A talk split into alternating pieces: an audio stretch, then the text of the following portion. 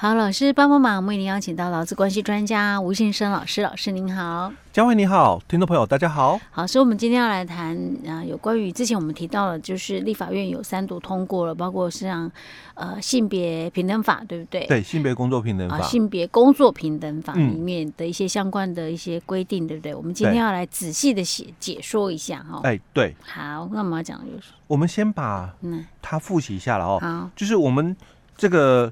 性别工作平等法十五条的一个部分哦，他把原来的，他是把原来的陪产假，嗯，修正为陪产检及陪产假，嗯，哦，所以它是同一个价别，嗯，而不是变成两个，是。所以我刚刚在呃前两集的时候哦，我就把这个部分先提出来了，嗯哼。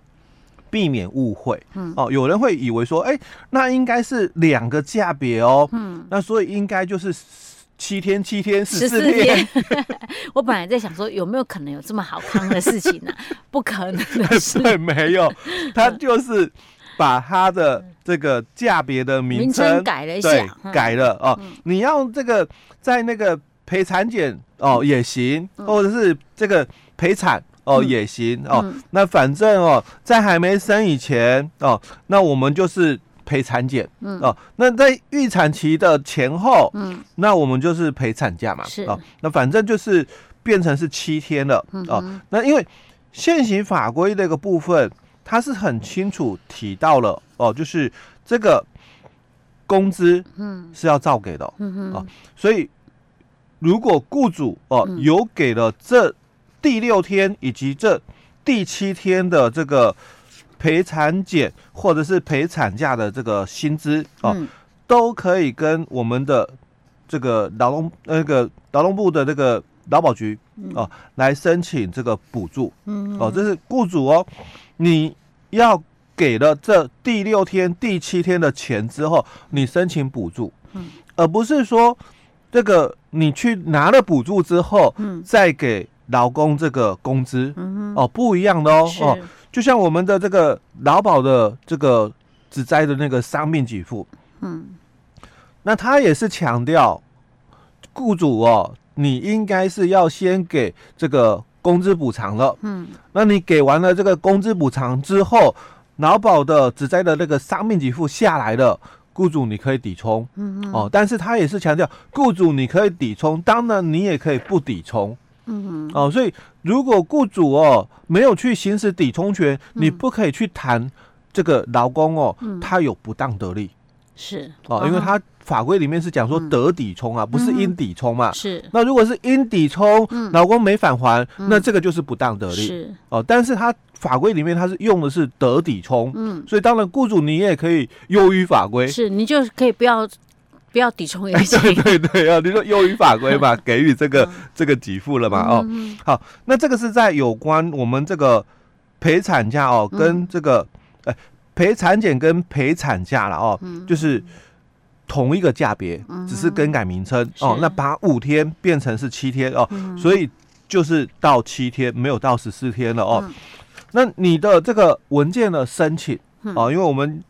这个雇主已经给薪了嘛？嗯哼，哦，那他要这个申请这个文件嘛？哦，那你就减负，可能就是看这个劳保局那边哦要求的这个文件资料哦，你就去跟这个劳保局申请。那我们请假，嗯，当然要证明，嗯哼，哦，请假有请假证明哦。所以这个申请这个陪产检呢，嗯，哦，因为新的规定嘛，哦，你在产检的时候你也可以陪同哦，所以你可以请这个陪产检，对不对？那我们的这个本来的产假，嗯，哦，你你是那个陪产假，嗯，那本来就也要这个请假证明，是。哦，那我是陪产检呢，嗯，那我怎么证明？当然你没有去就医嘛，嗯，是你的配偶他去做产检，当然你要拿他的资料，嗯哼，哦，你就拿，所以就是要拿什么妈妈手册啊，对对。哦，医院开的这个证明哦，啊、就是妈妈手册。所以我们如果医院要开证明，还得要两份才行呢。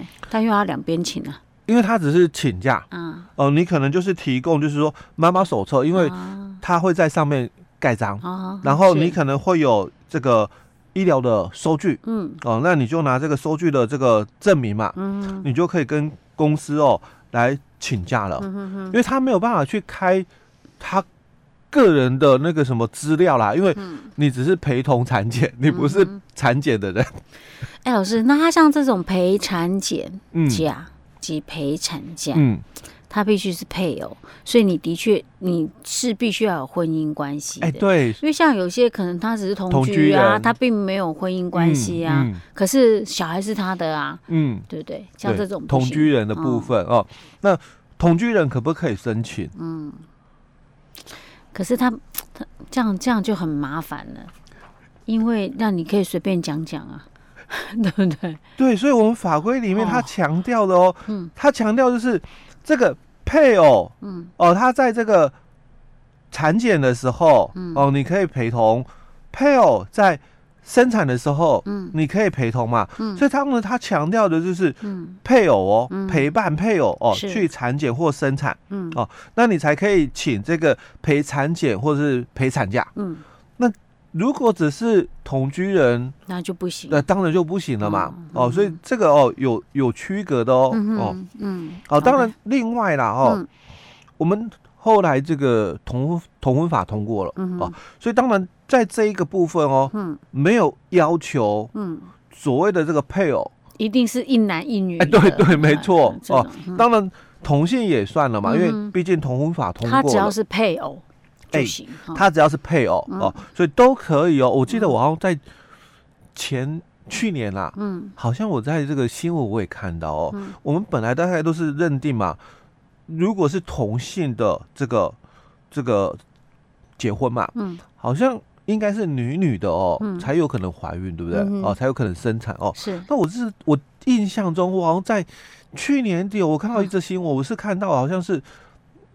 男男的，哈，也有就是经过这个手术的一个部分哦，也成功怀孕的，是，哎，可是他因为他有可能有经过变性手术，那个那个那个叫就不能讲男男的，对对对，哦，嗯，好，那这个是在我们就是陪产检哦，跟这个陪产假的一个部分哦，嗯，那接着我们来谈另外一个，嗯，育婴留职停薪。是。哦，因为我们的育婴留职停薪哦。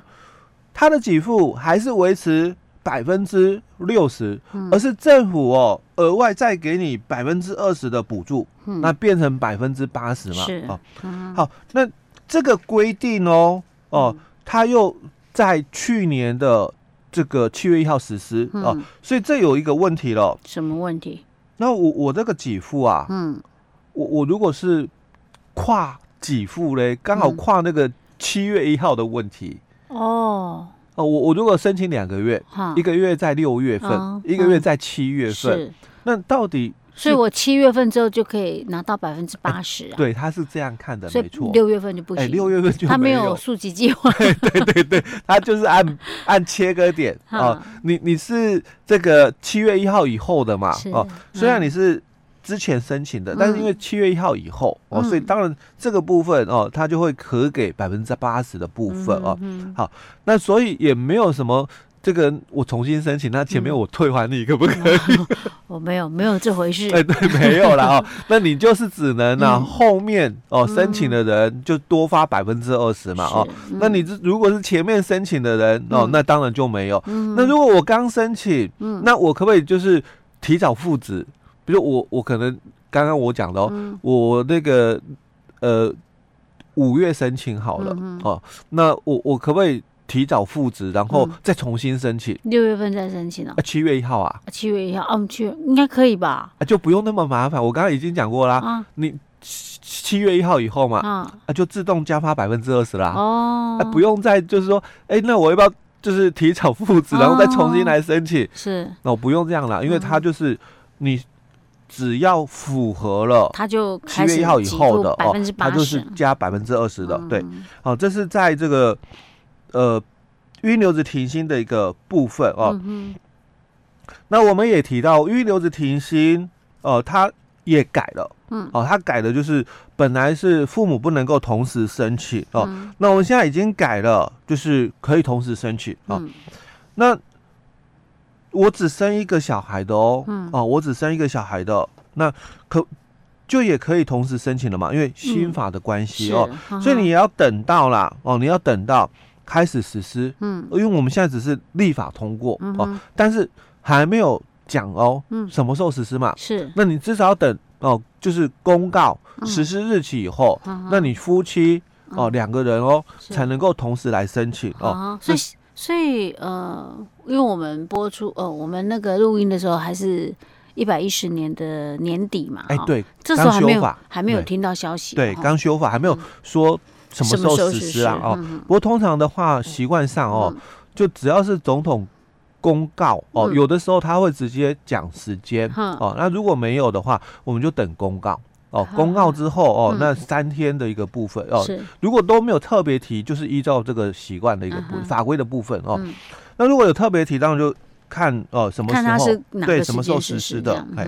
好，所以他只要是新的规定。实施以后，嗯，那那就不需要了，嗯，就是不用再管那个性别工工作平等法的二十二条，嗯，哦，因为实施以后了嘛，嗯，哦，那当然实施以后就一个问题，就我们在前面一集就提到了，嗯，因为这个是就业保险法的修正啊，嗯，所以他说夫妻可以同时啊，但是这个就业保险的修法哦。比性别工作平等法修法更早，是。哦，更早一点哦。嗯，所以到底哦会以要以哪个为主？哦？因为毕竟性别工作平等法它是讲说，这个配偶如果没有就业，你就不能申请。哦。那当然有可能呐哦，我是觉得应该两个法的这个。